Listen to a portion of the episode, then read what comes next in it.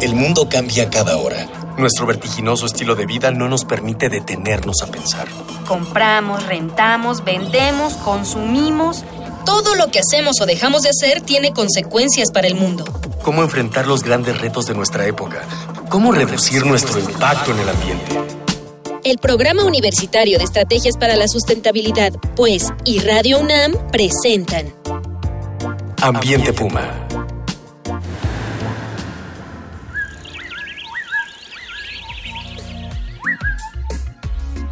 Qué gusto saludarles. Soy Miguel Ignacio Rivas y a nombre de Mireya Imas, directora del Programa Universitario de Estrategias para la Sustentabilidad de la UNAM, les doy la bienvenida a su programa Ambiente Puma voces, ideas y acciones sustentables. Hoy estamos con la doctora Esther Quintero. Bienvenida, Esther. Hola, muchas gracias. Ella es subcoordinadora de especies prioritarias de la Comisión Nacional para el Conocimiento y Uso de la Biodiversidad, CONABIO. Su trabajo se enfoca en la ecología evolutiva y biología ambiental. Es egresada del doctorado de la Universidad de Columbia en Nueva York. Y así empezamos con nuestro programa Vaquita Marina. Antes de empezar la plática con nuestra invitada, vamos a escuchar las voces de la comunidad estudiantil de la UNAM, a quienes les preguntamos, ¿qué es una especie endémica?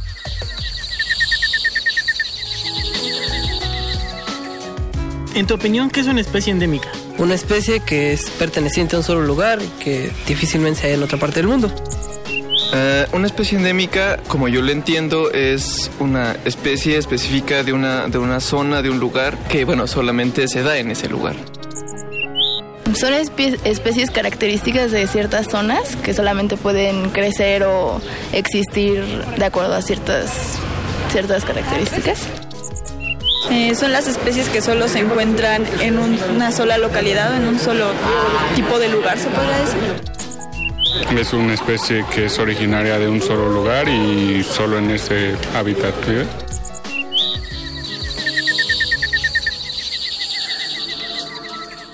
Pues bueno, ya escuchamos a, las y los compañeros de, la, de diversas facultades. ¿Cómo los oíste? Pues muy bien, creo que todo el mundo tiene una muy buena, muy claro lo que es una especie endémica, ¿no? Muy bien. Pues ya entrando en materia, ¿de qué hablamos cuando hablamos de vaquita marina? Pues justamente hablamos de una especie endémica de México, una especie que solamente se encuentra en una parte muy, muy reducida de, de nuestro territorio. La vaquita marina vive en el Alto Golfo de California, en el Mar de Cortés. Bueno, pues es un lugar chiquitito. En un lugar chiquitito. Digo, el Alto Golfo es bastante grande, el área que ocupa la, vaquita es bastante reducido. Y eh, la vaquita marina es el cetáceo más chiquito que existe en el mundo. Cuando es adulto no llega, no, no pasa de unos 50 metros.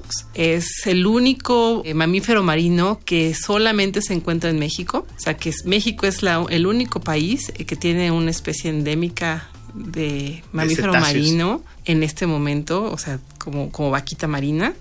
Y es, es, es muy pequeño. Es muy pequeño. Bueno, pues en realidad también es eh, otra característica que tiene la, vaquita marina es que es el último cetáceo que se describió. Apenas se descubrió en 1966, se describió esta, esta especie, porque realmente es muy, muy difícil de ver, ¿no? Es un animal que normalmente no viaja en grupos, no salta mucho, no, no sobresale del agua demasiado, vive en un lugar que el agua es bastante turbia, ¿no? Entonces no es muy fácil de encontrar y bueno, pues normalmente solamente es, más fácil verlas muertas que vivas. Nunca hemos sabido exactamente cuántas hay, porque eso es una gran pregunta, porque ahorita sí sabemos que ya quedan pocas, pero en ese tiempo nunca supimos cuántas hay. Pues nunca hubo un conteo como tal, pero se pueden hacer estimaciones de cualquier población de acuerdo a, estudios de, de genética de poblaciones y se sabe que, que la población de vaquita marina siempre fue bastante pequeña, ¿no? Es un mamífero que es relicto, esto quiere decir que segura, a, lo mejor en algún momento fue mucho más ampliamente distribuido, pero quedó como atrapado en esta parte del Alto Golfo, seguramente como consecuencia de las glaciaciones del Pleistoceno.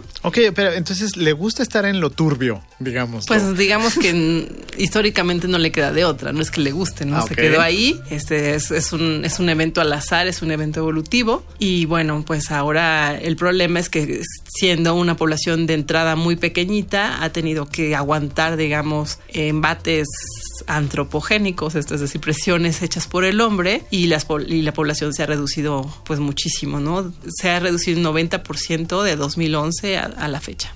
Los cálculos y los avistamientos, me supongo que para ellos sacan las, las dimensiones de la población, se han reducido a tal grado que están a 90% de, de que sea la población ha disminuido. ¿Por qué es tan importante para nuestro país, para el mundo? ¿Por qué es tan importante esta especie?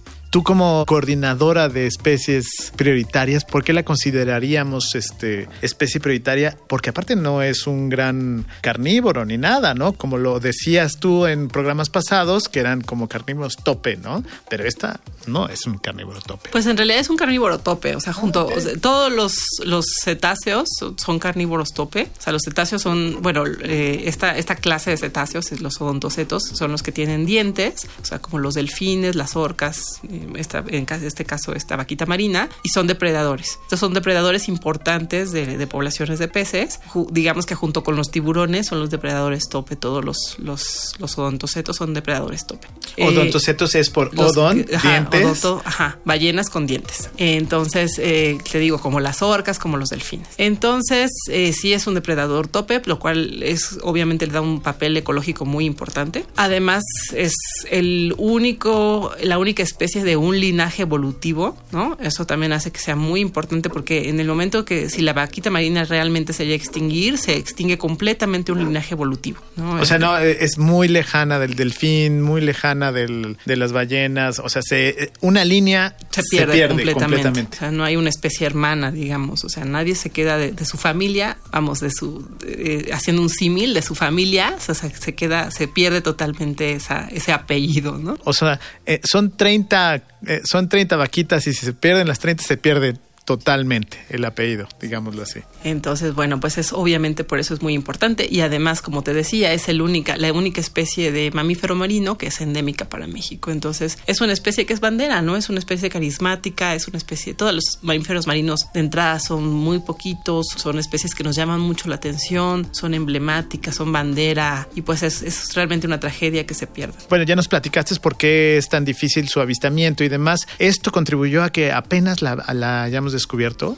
Sí, sí, o sea, realmente no es un... El, mar de Cortés es es uno de los lugares con mayor diversidad marina en México y sin embargo es un lugar que se exploró poco hasta mitades del siglo pasado, ¿no? En llegar ahí no es fácil, las poblaciones siempre fueron pocas, no es igual de accesible que el resto del Pacífico o el Caribe o el Golfo de México, ¿no? Entonces, vamos, eso, eso contribuye también a, que haya habido poco conocimiento anterior. Ah, perfecto. Muy bien. ¿Qué les parece? Envíenos sus comentarios. Nos interesa mucho su opinión. El día de hoy estamos regalando un ejemplar del título Cambio Global, Causas y Consecuencias, publicado por la UNAM y Editorial Siglo XXI. Para la primera o el primer radio escucha, que nos diga a través de Twitter cuál es el nombre científico de la vaquita marina. Nuestras vías de contacto son en Twitter, arroba UNAM en Facebook e Instagram, Sustentabilidad UNAM o en el correo electrónico ambiente Recibimos con gusto sus sugerencias. Recuerden que con sus voces, entre todas y todos, estamos haciendo comunidad. Continuamos con la doctora Esther Quintero, aquí con este interesante, interesante realmente tema y, de urgencia. ¿Dónde vive y por qué se localiza en ese sitio? ¿Por qué justamente ahí? Pues como comentábamos, en realidad es una cuestión histórica, evolutiva, ¿no? Las especies se encuentran en el lugar en, la, en el que evolucionaron y obviamente la historia terrestre también tiene mucho que ver. Al momento en que tenemos una península y que tenemos un mar y que además, como te comentaba, en el Pleistoceno quedó como aislado de todo lo demás. Esta especie quedó totalmente separada de, las, de los demás mamíferos marinos y por eso encontramos no solamente la vaquita marina, sino que encontramos muchísimas especies endémicas en, ese sitio, ¿no? al Alto Golfo. Su ciclo de vida, porque ya, ya habíamos platicado su lugar en el ecosistema, es un carnívoro tope, digámoslo así. Entonces, ¿su ciclo de vida y reproducción la hacen vulnerable? Sí, porque solamente se reproduce una vez cada dos años. Eh, las hembras normalmente llegan a, a la madurez sexual hasta los cinco años y esto quiere decir que hay realmente muy poco reclutamiento, esto es muy pocos individuos jóvenes que, se, que, lleguen a, formar parte de la población. Cuando son pequeños, cuando son cachorros, también son mucho más vulnerables. Es muy fácil que otros animales puedan hacerles daño y pues hay, hay de los que nacen, pocos realmente llegan. Eso, eso sucede en muchos de los mamíferos, ¿no? Tenemos este, nacimientos de uno, dos, dos este, crías la, apenas. la hembra solamente produce una cría cada dos años. cada dos años. Y es tan pequeño la población que pueden sufrir estas cuestiones genéticas. Sí, sí, definitivamente. Como ya nada más quedan tan poquitas vaquitas marinas, todas están cercanamente relacionadas entre ellas, lo cual crea un, un evento de depresión genética y hace que puedan haber, o sea, que todavía sean mucho más vulnerables a cualquier infección, a cualquier evento estocástico, ¿no? O sea, cualquier cambio climático, a cualquier este, ciclón, cualquier cosa, los- o sea, va a hacer que sean mucho más vulnerables porque no tienen esta variabilidad genética que debería tener una población sana. O sea, estamos viendo una, un, un panorama difícil, ¿no? Sí. Dentro, de, dentro de su especie, tanto biológicamente, genéticamente, ecológicamente, antropogénicamente. Está difícil la tarea que tienen. Claro, o sea, las especies relictas normalmente son especies que tienen números muy bajos de población y son especies que de, de entrada siempre son vulnerables. Hablando de mamíferos, tenemos una vulnerabilidad más alta por el tiempo generacional y después pues tenemos todas las presiones humanas sobre esto. Entonces son, son como muchas capas de vulnerabilidad que nos hacen llegar al momento en el que estamos. O sea, tienen que tener como soluciones como mucho más amplias, ¿no? O sea, no es una solución de vamos y rescatémosla y, y tomamos el bote y vamos a ver si la tenemos, ¿no? Sino es mucho más amplio, tanto en, en poblaciones humanas como en, en poblaciones este, biológicas, especies que han sido introducidas, todo esto, ¿no? Sí, además tenemos un conflicto social fuerte, ¿no? Porque la actividad predominante en, en el área es la pesca y pues la pesca se contrapone en este momento a la sobrevivencia de, de la vaquita y eso también es importante porque los conflictos humanos también son, es una parte que no podemos descuidar. Finalmente los pescadores siempre han estado ahí y también dependen de estos recursos, ¿no? Claro, tenemos un conflicto socioambiental, totalmente. Pero bueno, vamos a cerrar esta primera parte de la charla con la última pregunta. En nuestra vida cotidiana, ¿qué podemos hacer para ayudar a la conservación de la vaquita marina?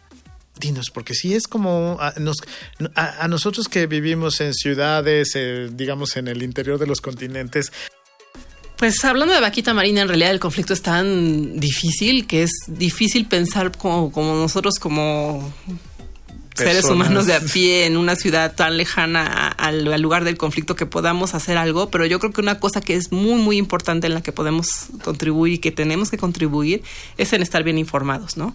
Es en Exacto. saber qué está pasando, en saber más sobre las, estas especies, en saber, eh, en, en ser protagonistas junto con, con nuestro gobierno, en, en- en tratar de, de entender todos estos conflictos y, y ver qué podemos hacer, ¿no? O sea, eh, estar informados es la primera parte importante. Yo también este, les invitaría a conocer el, el, ciclo, el sitio de Conavio. Hay un sitio que se llama Enciclovida. En Enciclovida pueden encontrar información sobre todo sobre las especies que hay en México, sobre los riesgos que estas especies corren, so- toda la información que dónde se encuentran, eh, en qué estado de riesgo están, todo lo que quieran saber sobre las especies en México lo pueden y encontrar en especies prioritarias y el Enciclovida. ranking, digámoslo Sí. así, ¿no? Y este, y, les digo, yo creo que estar informados en este momento es, es mucho de lo que podemos hacer. Qué maravilla. Pues hay que hacerlo. Hay que escuchar Ambiente Puma. Hay que escucharte y ver la página que nos acabas de decir. Hemos llegado al final de esta emisión. Le agradezco a la doctora Esther Quintero Rivero, que actualmente es subcoordinadora de especies prioritarias en Conavio.